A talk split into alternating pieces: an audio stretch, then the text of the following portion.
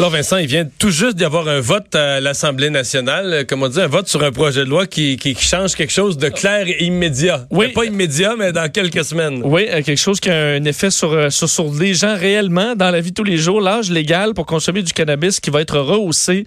Donc le projet, en fait, le, le projet de loi 2 qui a été euh, qui a été voté euh, par la CAC seulement. Là. Donc la CAC a voté en faveur, les trois partis d'opposition et les euh, députés indépendants qui ont voté contre. Donc on sait euh, le, le- la CAC souhaitait hausser l'âge légal pour consommer du cannabis. Alors c'est ce qu'on retrouve euh, dans ce projet de loi 2. Ce sera à partir du 1er janvier prochain, donc 1er janvier 2020. Les 18 à 21 ans n'auront donc plus le droit d'aller euh, dans les magasins de la Société québécoise du cannabis. Alors on voulait euh, donc resserrer l'encadrement du, du cannabis et c'est fait évidemment ça. C'est un engagement clair de la CAQ, mais moi, je dois avouer qu'au cours des dernières semaines, j'étais plus sûr qu'elle allait au bout de ça. là. Moi aussi, Je me disais, une fois que c'est fait, là, est-ce que tu défais ça, puis tu renvoies les jeunes de 19-20 ans un peu vers le marché noir, une fois. c'est ça, c'est quand même c'est pas une position qui fait l'unanimité, même Non. chez euh, des, des médecins. euh, on Non. Est-ce que Puis, on, avait senti, je pense, un film. Bon, euh, la on peut pas dire qu'ils l'ont pas dit clairement en campagne électorale, c'était leur programme très clair, mais tu sais, des fois, tu fais pas. Donné, tu te rends compte en cours de route qu'il y a des choses qui étaient dans ton programme puis dont tu plus certain. Euh, parlant de cannabis, ben, il y a un des, un des gros joueurs dans le cannabis qui fait pas autant d'argent que prévu, là. Hein? Non, le principal fournisseur de la Société québécoise du cannabis, la SQDC, qui annonce des pertes euh, énormes. Puis là, on se dit, mais des pertes? Comment on peut per- perdre de l'argent? Alors qu'il semble que ça on faisait fortune en bourse, même euh, il n'y a pas quelque temps avec les compagnies de, de cannabis. Mais le producteur de cannabis Exo euh, de Gatineau, qui a perdu 81 millions de dollars au cours de la dernière année. C'est Euh, probablement pour ça qu'ils ont fait des congédiements il y a une couple de jours. Là. Exactement. Des mises à pied pour montrer à la- aux actionnaires que là, on réduit les coûts puis on resserre la gestion en sachant qu'elle a annoncé des mauvaises nouvelles financières. Il y a une semaine à peu près, on a annoncé 200 mises à pied. C'est 25 des effectifs. Alors, c'est euh, au quatrième trimestre, pour vous donner une idée, euh, qui s'est terminé le 31 juillet dernier, Exo qui a dégagé un chiffre d'affaires de 14 milli- de 15,4 millions de dollars. Que ça, c'est le chiffre d'affaires pour un trimestre, 15 millions. Mais pour le même trimestre, ils ont perdu 56 millions.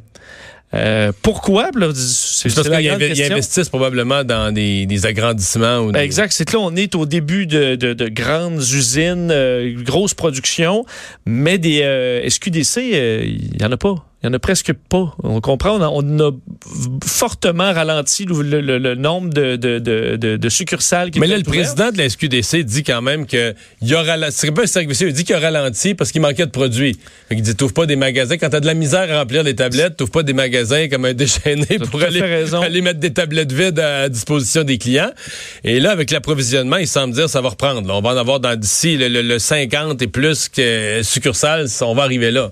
C'est pour ça que, euh, écoute, ça devrait s'améliorer les choses pour Exo dans les prochaines années. On dit euh, qu'on a arrêté la production de cannabis dans l'usine de Niagara, qui est une superficie de 200 000 pieds carrés quand même dans les installations.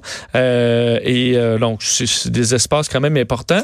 Il faut dire l'action, je suis allé vérifier tantôt l'action d'Exo parce que, je me souviens, il y en a plusieurs qui qui avaient fait beaucoup d'argent avec leurs actions. Il y a euh, le 29 avril dernier, c'était à peu près la pointe, on a atteint 11 dollars l'action. Présentement, c'était à 2,95 alors, ça a été, euh, c'est plus difficile. Est-ce que c'est le temps d'acheter? Je sais pas. Mais euh, il y a eu des pertes quand même importantes pour ces, euh, ces compagnies. Euh, on a reçu euh, il y a quelques jours la nouvelle députée libérale élue dans la circonscription d'Hochelaga. Euh, mais évidemment, quand on les dit élu ces jours-ci, c'est celui qui a eu le plus de votes le, le soir des élections au premier comptage. Mais là, dans Hochelaga, euh, il a remise en question de sa victoire. Oui, on se souvient que le bloquiste Simon Marchand est à sa troisième campagne. On l'avait reçu. Il semble qu'il était assez amer de cette, de cette défaite-là. Très serrée. Enfin, une des plus serrées au pays. là. C'est parmi les dix circonscriptions où ça a été le, le- le plus serré. 300, 300 319 voix. C'est pas beaucoup Euh, sur, sur, des, sur des milliers et des milliers. là. Effectivement. Alors après euh, réflexion, euh, on décide du côté du bloc québécois de demander un recomptage, donc de con- contester ce résultat. Semble-t-il pour des irrégularités qui seraient survenues. Alors la candidate libérale, on sait Soraya Martinez Ferrada qui a été élue par ses 319 voix sur sur Simon en même temps, Marchand. 319, c'est tu sais, c'est pas beaucoup sur des milliers.